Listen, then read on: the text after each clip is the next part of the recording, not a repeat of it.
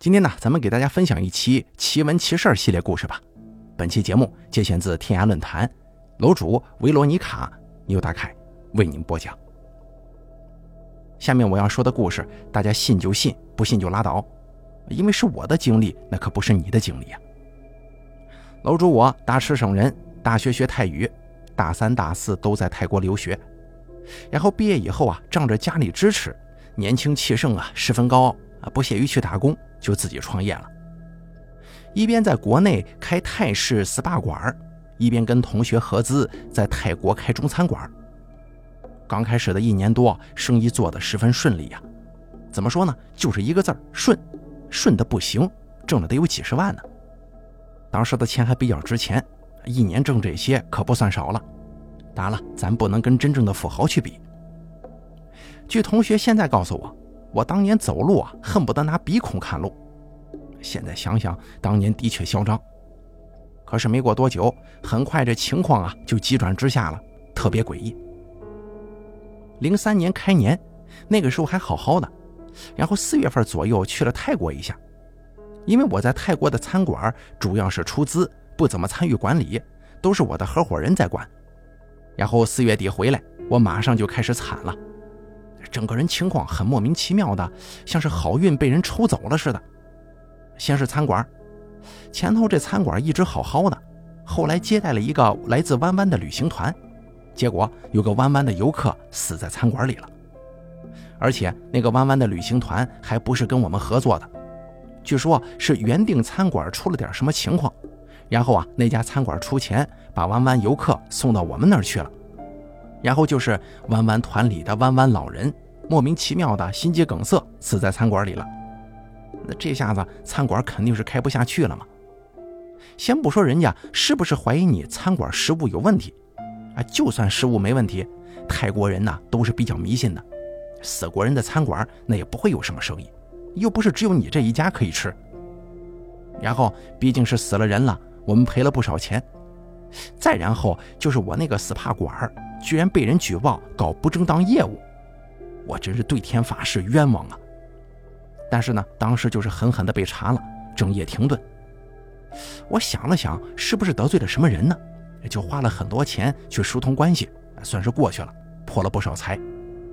后来呢，又被查出了这个有火灾隐患，装修材料不合格。总之啊，弄了得有两三个月不能正常营业。原来办卡的顾客都过来闹着退钱，没办法，又给人家退了一大笔。等到重新开门，我想着反正停业这么久了，不如干脆重新彻底装一下修，去去晦气呗。结果装修的时候，给大厦外墙清洁的一个工人掉下来摔死了。不过大家得知道，那是大厦的工人，不是我的，我只是租了其中一层而已。但是流言蜚语不知怎么回事就开始传，是我的铺头在装修的时候死了人，还说闹鬼什么的，真的是百口莫辩，越抹越黑呀。好不容易熬了个把月，事情慢慢的淡了，但是大厦那边不肯续租了，一定要我退掉，纠缠了很久，总算是得到了一点点钱。后来才知道那是大厦整体出租了。到这个时候，我已经赔得个差不多了。其实不止这些啊，还有各种倒霉呢。我养了很多年的一只乌龟，居然被家里请的阿姨给煮掉了。然后我叔叔偷偷开我们家车去接朋友，撞了人了，他自己也受了很重的伤，我们还帮他赔了很多钱。那个时候的我自觉生意做失败了，没脸见人，每天就宅在家里头打游戏，也不出门。初中追了我很久的一个同学喊我去他家打麻将。我那天已经说了不去，但后来不知怎么回事，我又想去了，而且也没跟他说我是自己去的。他看见我来，很是惊喜呀。我们先吹水，吹了很久，他才去喊他邻居过来打麻将。当时的我就坐在他家客厅等他回来，结果可怕的事发生了，他家房子塌掉了。他家房子是那种在广东村子里很常见的老屋。虽说不是很坚固，但也不至于要塌掉的那种啊。但它就是这么塌了，而且我们吹牛吹这么久都没事它出去一下子就塌掉了。当时的我被砸到脚跟胳膊，住了院，主要是精神惊吓比较大。哎呀，经过这件事情，我衰神的名号简直是响彻全城。在医院休息的时候，护士还弄错了我的药，差一点点因为过敏而死去啊。后来我家里人觉得不对劲儿，我姑妈说要不去香港找个大师傅给看看是不是风水问题啊。然后这个师傅就来了。他一开始的时候也挺奇怪的，因为我家一切正常。可是当他去到我房间的时候，我妈说他刚一进门就哗的一声跑出来了，然后就说：“哎呀，这是死过人的屋吧？”我妈吓死了呀，就跟他说：“哎，这是我闺女房间，她人还活着呢。”然后这师傅呢就到医院来看我。那个时候的我根本不信这些东西，喊他快点滚。但那天很奇怪呀，我平常见陌生人是很礼貌的，也很少生气啥的，从来不讲粗口，更不用说跟第一次见面的女士讲粗口啊。但那天我记得，我一见到他，我马上开始狂躁，无法抑制的暴躁，然后就不停的骂，不停的骂，要他快滚，骂到那些护士、医生都跑过来看我，但是不敢劝。最后这师傅还是走了，后面的事儿因为我不记得了嘛。我妈说：“师傅一走我就晕了。”这位师傅啊，去到香港喊他大师姐过来了。那大师傅来了之后，只是远远的看了一下我，这个事儿我不知道啊。然后我妈过来说要给我剪头发。那个时候的我并不知道这些是大师傅的安排，我就是情绪很激动的，不肯让人碰我头发。一般女孩子爱漂亮，不肯剪头发，这个正常。我是很孝顺我妈的，而且我本来就是短发。然后我妈也没硬来，在我看来呀，这个事儿就是不了了之了。当然，最后我妈妈还是拿到了我的头发，据说她是在我枕头上剪的。当时呢，妈妈拿着我的头发给了那位大师傅，我妈就看见大师傅把头发放到了一个秘密法术做出来的小人里头。捣鼓了半天，我妈看不懂，只是知道大师傅最后是把这个小人给烧了。据这位大师傅说。我是吃了不该吃的东西，把一些不好的事儿给招来了，要让我去洗胃洗肠，全家三代以内，凡是有血缘关系的都得吃斋半个月。大师傅说，泰国那边除了信佛，还有一些人是入了邪道的，这些人呢吃供奉过邪神的食物，或者是吃了这些贡品的牲畜，有时候也不知怎么回事，这些东西呢就出来被卖掉了，被我这样的吃货给吃掉了，结果往往会很惨。不一定是邪神啊，反正你不是他家子弟，但是你吃了他家的食物，他就要你还点东西给他才行。那不知道大家能不能理解啊？至于楼主到底是吃了什么具体的食物，楼主我那个时候经常在泰国吃路边摊的食物，哪里还记得呀？吃过的多了去了。反正楼主最后吃斋半个月了事儿，至于有没有洗胃洗肠什么的，我才不告诉你们嘞。顺便说一下啊，泰国的路边摊真的很干净，味道也不错，也不贵。可楼主我经过那一下之后啊，很久很久都没去泰国了。但是后来我又去了一次，临走之前暗暗发誓再也不会吃路边摊了，但还是忍不住啊，这是拿生命在吃啊。下面再给大家扒一个我大学同学的事儿啊，曼谷租房惊魂记，这个真的很惊魂。大学毕业以后，我这个同学呢，因为是男生嘛，他不怕啥，就留在泰国读研了。然后他嫌弃宿舍里的那个棒子很烦，就自己出来住。他租了一个小户型复式楼房，一楼、二楼都是他的，还有一个小花园。最开始他挺开心的，还跟我们晒他的房子又漂亮又便宜。但是住到后头啊，渐渐发现不对了。首先，他家特别特别积灰尘。他说：“早上刚扫的地，下午回来居然能踩出脚印来。”他很困惑这个事儿啊，但总自我安慰说：“哦，可能住楼底层的人都这样吧。”然后他跟我讲了这个事情，我就问他：“哟，那你够惨的，这地板扫扫不是很累也就算了，这被子沙发脏了那咋办呢？”然后他突然就不回复我了。后来是过了两天之后，他才又出现的。那个时候我还没在线。回去看他的回复说：“我的被子从来没脏过。”当时我就被吓得浑身一惊啊！怎么可能只是地板脏，床上不脏呢？这晚上床上有人睡觉也就罢了，可白天呢？难道说白天的时候也有东西睡在他床上吗？后来更诡异的事情还有啊，咱们呢就把我这同学叫做小李吧。小李因为觉得这件事挺诡异的，他有点害怕了。然后泰国有很多流浪狗啊，因为泰国普通人信佛心善，他们会在自家门口摆一些剩饭呐、剩菜什么的给那些流浪狗吃。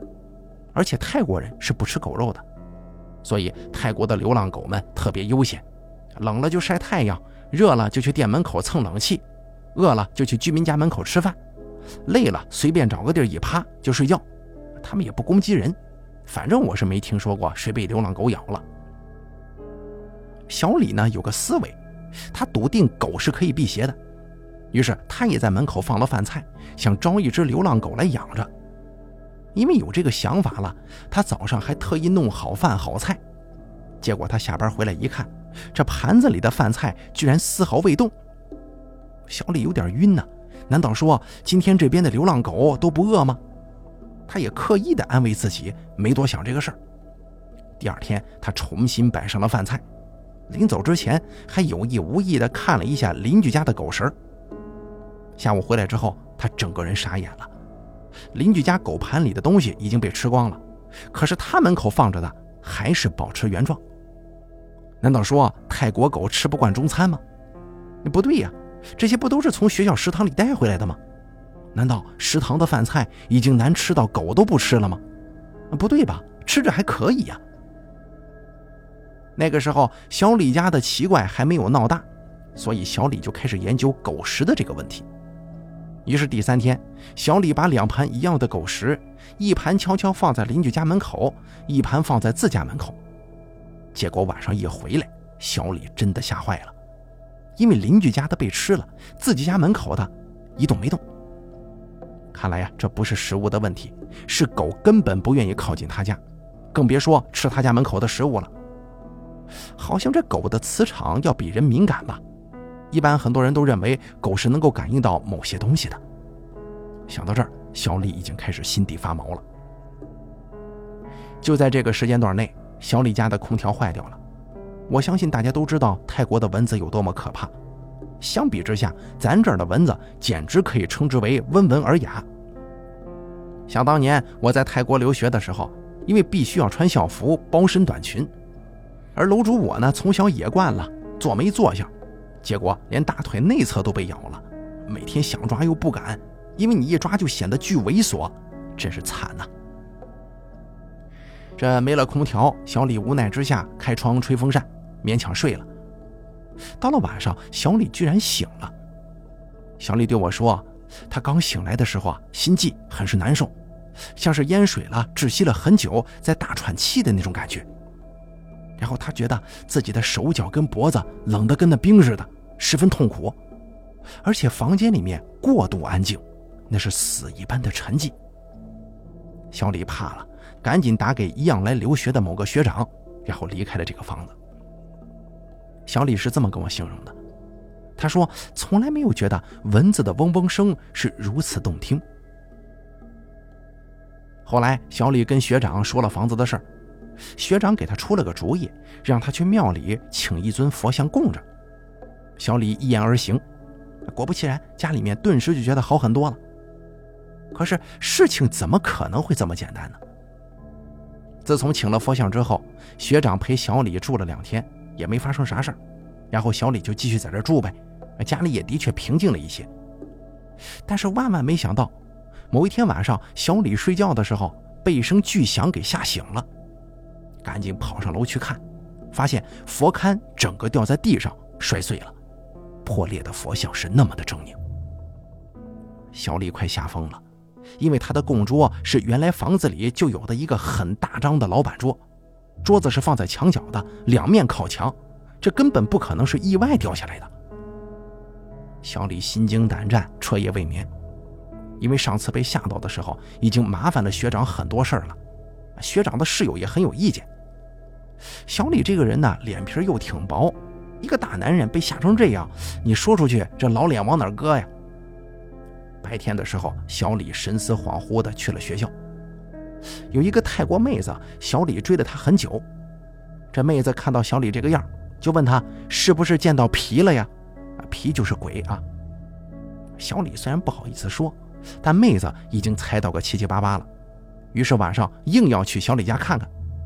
你看，人家妹子都热心到这个份上了，小李自然就带她去了。刚进门的时候，小李跟这个妹子还能笑着寒暄两句，然后两个人弯腰换拖鞋，再把头抬起来的时候，可怕的事发生了。小李是个山东老爷们儿，他告诉我说，他当时真的吓哭了，他跟那妹子两个人吓得抱在了一起，一边尖叫一边跑，后来才发现自己哭的。当时的情况是，小李在鞋柜上摆了一个鱼缸，养了五只大鱼跟一群小鱼，就是很小的那种。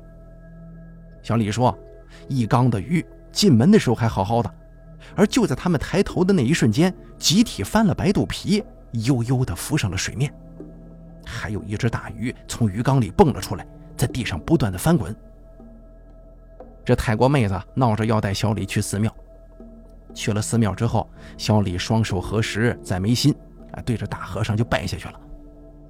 大和尚听完他的讲述之后，就对小李说：“你的房子有鬼啊！”小李等着这个大和尚说下文呢。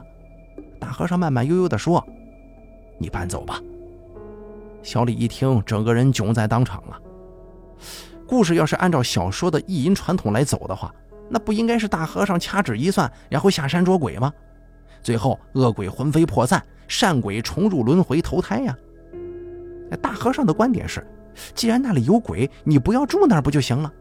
万事万物有其缘法，到了时候自然有一番结果。比方说，死去的那个鱼脱离畜生道，那岂不是好事吗？至于你，那更不必与鬼纠缠呢。不搬也不必害怕，你就当多了个室友。你一开始住进去，不也没发生什么事吗？听到大师这么一番分析，小李实在是没招了，但他很害怕呀。病急乱投医的他，干脆就问妹子认不认识什么大师。妹子很不理解他这种心态，人家妹子觉得那大和尚说的多有道理呀！啊，人家也没害你呀，你找大师这想把他撵出去。但是小李觉得正邪不两立嘛，他都被吓成那样了，没什么宽容可言。闹到最后，小李不敢回家了。还好证件齐全，临时找了个地方住。第二天，小李回到房子，开始收拾贵重物品，但心里边总有一股恶气。大家可以想象一下啊，留学生在国外本来就有比较大的经济负担，这好不容易找了个合适的房子，结果却被鬼给逼走了，换谁谁不生气啊？于是小李临出门的时候，他干了一件让他后悔至今的事儿。他朝房子吐了口口水。记得以前在网上曾经看到过这么一个说法，说吐口水可以杀鬼。我觉得吧，这纯粹是一些爱吐痰的人找的瞎借口。小李现在就知道了，吐口水杀鬼那肯定是不靠谱的。后来的一系列事情表明，不管房子里原来是什么，那个东西都跟着他了。后来呢，小李就搬回了学校宿舍。他搬来搬去这件事情，学校的管理部门还批评了他一顿呢。于是乎，他又跟棒子住到一起了。因为实在是没有人跟棒子住啊，只有棒子这间还空着。棒子这一次对他比上次客气了一些，不过这回轮到他对棒子爱答不理了，正好相看两厌。就这样，小李无语的跟着棒子住了大概有一个星期，但租房事件还是给小李留下了一点阴影。这棒子一般回来比较晚，貌似他交了几个泰国女朋友。这天呢，小李很早就睡了，然后晚上迷迷糊糊的听到棒子回来了，开水、洗澡、上床睡觉。朦胧之间，他还听到棒子对他说晚安。他当时睡得糊涂啊，也没觉得有什么违和的。小李就回棒子说：“啊，你也晚安。”第二天，小李起得很晚，天已经大亮了。然后他看见棒子的床和柜子都已经空了，哎呦，小李心中窃喜呀，因为棒子真的很招人烦。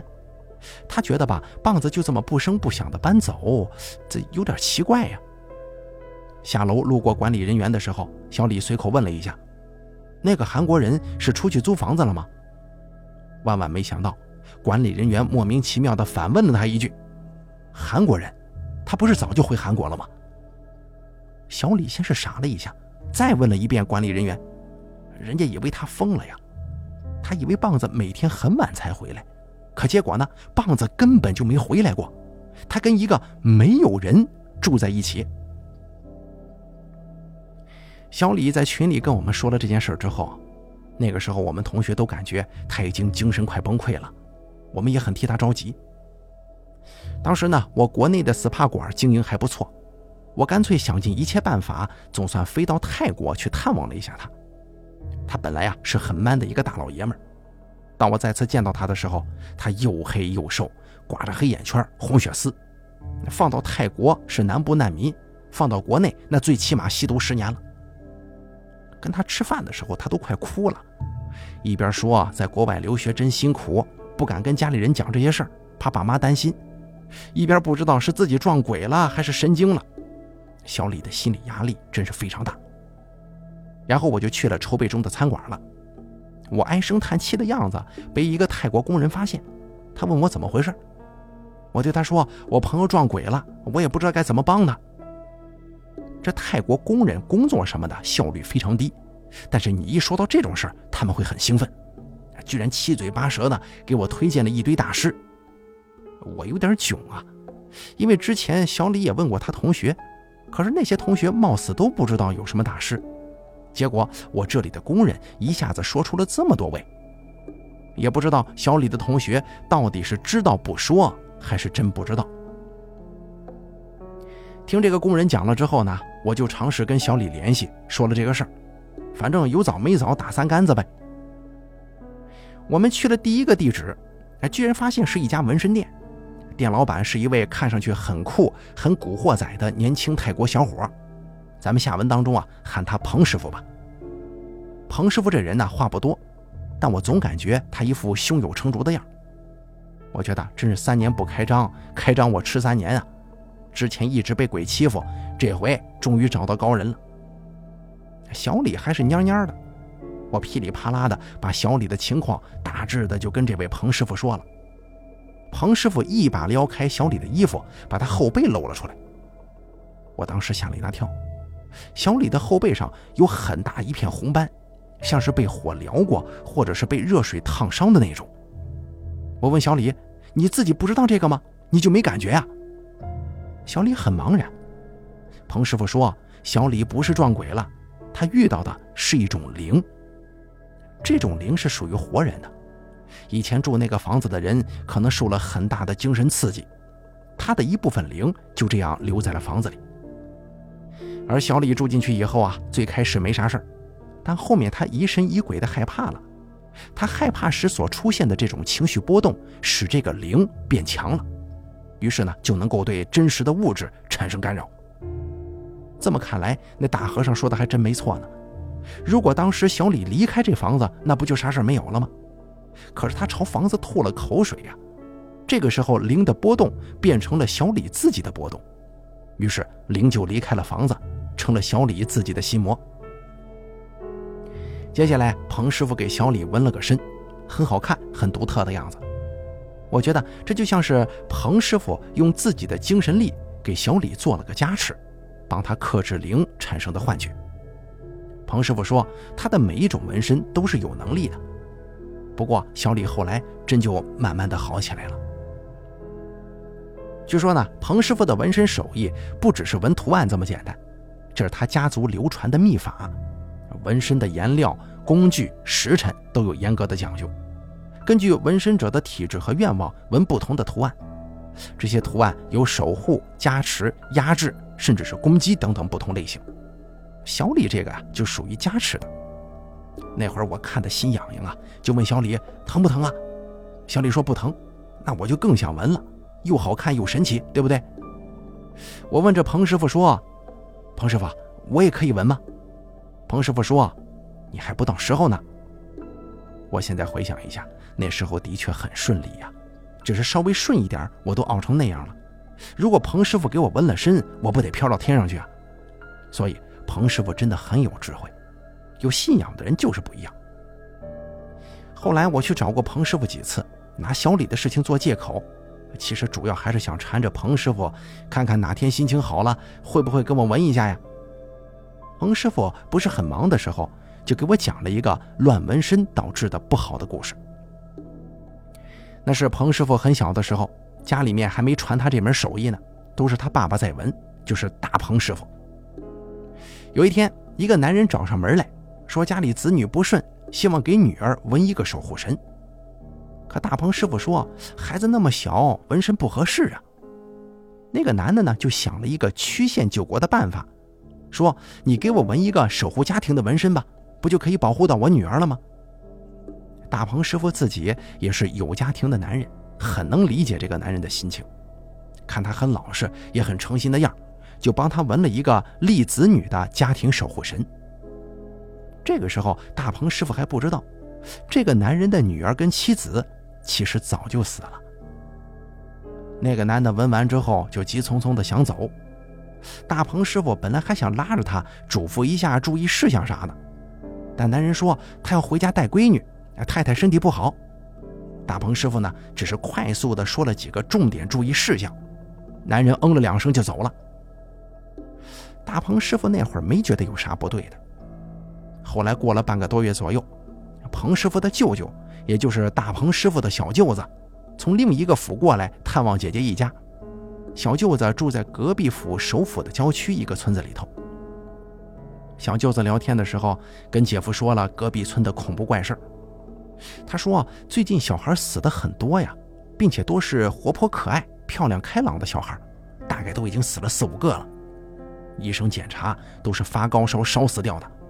现在他们村啊都已经开始人心惶惶了，都说闹鬼呢。”小舅子当时没有结婚生子，就把这个事儿当做怪谈，跟姐夫这么一说。大鹏师傅听了之后感觉很不对劲儿，担心是不是有人在用邪术害人呢？因为泰国现在发展很快，科技、法治什么的也比从前要健全，邪术啥的其实已经不太常见了。但是大鹏师傅还是很紧张的，因为死的是小孩啊，小孩总能碰触到人性最柔软的地方。但是出事的地方离大鹏师傅这挺远，啊，不是小舅子过来说这个事儿，那谁知道啊？后来大鹏师傅招待了小舅子一番，小舅子假期过完就回去了。可是大鹏师傅总是心中不安呐，不知道原因。结果不久之后，一大队人马杀到大鹏师傅家来了，为首的就是被两个人压着的那个纹身男。大师傅看到这一幕，心中咯噔一声。原来这个纹身男，他的太太怀孕的时候出车祸死了，还怀着他闺女呢。他是饱受打击，一直不肯接受现实，坚信太太是因为车祸身体不好。女儿早产，所以身体虚弱。这是一种非常可怕的执念。他买了一个洋娃娃当女儿，所以他每天都在担心女儿怎么不喝奶粉呢？小舅子在村子里面说过，姐夫是一个很厉害的纹身师，不知怎么回事就传到了这个男人的耳朵里了。于是他特意跑过来找到大鹏师傅。啊，大鹏师傅是个很顾家的男人吗？看到为家庭忧心的男人，免不了警惕性就低了。这个时候，纹身男的村子里面都已经死去了六个孩子了。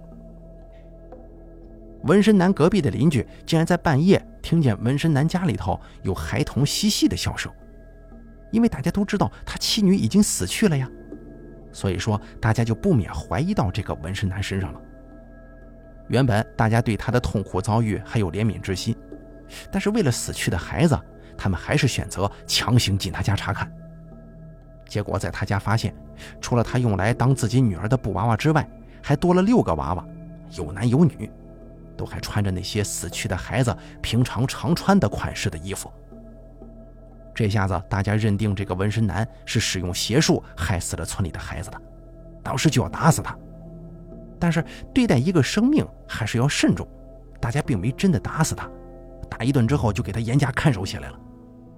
还有，这个纹身男一直不承认自己使用了邪术，一口咬定那些娃娃都是女儿的好朋友，是女儿带回家里来做客过家家的。村子里头也有见识多的老人，老人说纹身男的样子跟以前见到过的会邪术的人不一样。大家也没办法了，因为说到底你不能确定是不是纹身男用邪术，因为孩子都是发烧烧死的，证据也没有吗？于是就给这个纹身男松了绑。纹身男着急回家看女儿，摔了一跤，衣服扯坏了，于是身上的纹身暴露了。这样大面积而且图案独特的纹身，立马引起了村民的警觉。纹身男也没掩饰，直接告诉别人这是家庭守护神的纹身。村民们把不知情的大鹏师傅当成了纹身男的同党，压着纹身男，这不气势汹汹的找上大鹏师傅的门来了吗？大鹏师傅是万万没想到事情会变成这样啊！未出世不能成活的婴孩，本能的对人世以及未曾谋面的父母会有眷恋之情。如果父母有心，应该请人超度，让孩子早登极乐；又或者在心中默默的告知孩子自己的苦衷，以及失去孩子的遗憾之情。孩子虽然难过，但他总会理解的。孩子会入轮回的吗？但是像纹身男这样的父母。维持着孩子存活的假想，使婴灵不能分辨，当真以为自己还活着呢。于是他贪恋人世温暖，果真就不走了。本来人鬼殊途，如果英灵这样跟着父母，假装英灵在世的父母，甚至还会甘之如饴。如果他不害他人的话，其实这只是人家家庭自己的事儿，即便不妥，也不应当横加干涉。但这个纹身男啊，偏偏跑来纹身了。本来纹身就是有能量的，是守护神。恐怖的事情就是，这个婴灵竟然向纹身守护神要求索要玩伴，因此啊，这才导致了村子里的孩子出现了种种不正常死亡的现象。因执念而步入歧途的纹身男，他根本就没意识到这样是不对的，反而兴致勃勃地给女儿和他的小伙伴们准备玩具、准备食物。大鹏师傅跟村民道了很久的歉。然后把纹身男身上的纹身整个盖掉了，注意啊，不是洗掉，是整个盖掉。但事情已经没这么简单了，这个纹身男始终相信女儿的存在，因此他简直已经魔化了。但是当时大家都亲眼看见纹身已经被盖掉了，所以就放心了很多。接下来就是这个纹身男遭到了大家的唾弃，回村之后一直待在房间里，不再出门。纹身男背后啊，现在是一大片黑斑了。大鹏师傅把守护神给封印了，但这个可不是个好办法。说实话啊，对于出现意外的纹身，一般大鹏师傅是与守护神建立沟通，守护神大多数时候愿意自行离开。但这个守护神守护的他不是人类呀，是婴灵。婴灵的纯净度很高，他跟守护神的联系会比人类能达到的联系紧密得多。守护神的问题是暂时解决了，但婴灵的问题还在。大鹏师傅始终不放心，就是觉得心情无法放松，一直紧绷着。果不其然，噩耗还是传来了：这个纹身男在自己家放火了。幸亏村民赶来及时，火势不是很大，但纹身男自己的后背还是撩伤了一大片。没错，就是纹身的那一部分，原本被盖上了纹身的部分已经被烧伤了。据说纹身男的动机是想把守护神放出来，因为盖上纹身之后，婴灵的波动没有以前那么强了。他想跟女儿一起玩啊，本来他可以跟女儿妻子一起享受天伦之乐的。不过命运弄人，他从火场里被救出来之后，但是那个他当成闺女的洋娃娃被烧掉了。后面的这一部分呢，是小舅子回来跟大鹏师傅他们说的。这小舅子说。纹身男啊，有点疯癫了，特别喜欢跟小孩子玩，但是从来不伤害他们，还经常给这些小孩子送吃的、送玩的。他管每个小孩子都喊他女儿的名字。有些小孩子调皮的打他呀、欺负他呀，他只会傻笑，也绝不还手。于是村子里就再也没有什么怪事发生了。那些失去孩子的父母虽然恨过他，但看他这副样子，也算是遭了报应。大鹏师傅一直对这个事儿很是自责，也一直拿这个故事教训自己的孩子，告诫他们纹身这样的能力千万不能给那些不配得到的人。好了，咱们本期这个关于泰国的奇闻奇事啊就给大家说到这儿了，非常感谢您的收听，咱们下期节目不见不散。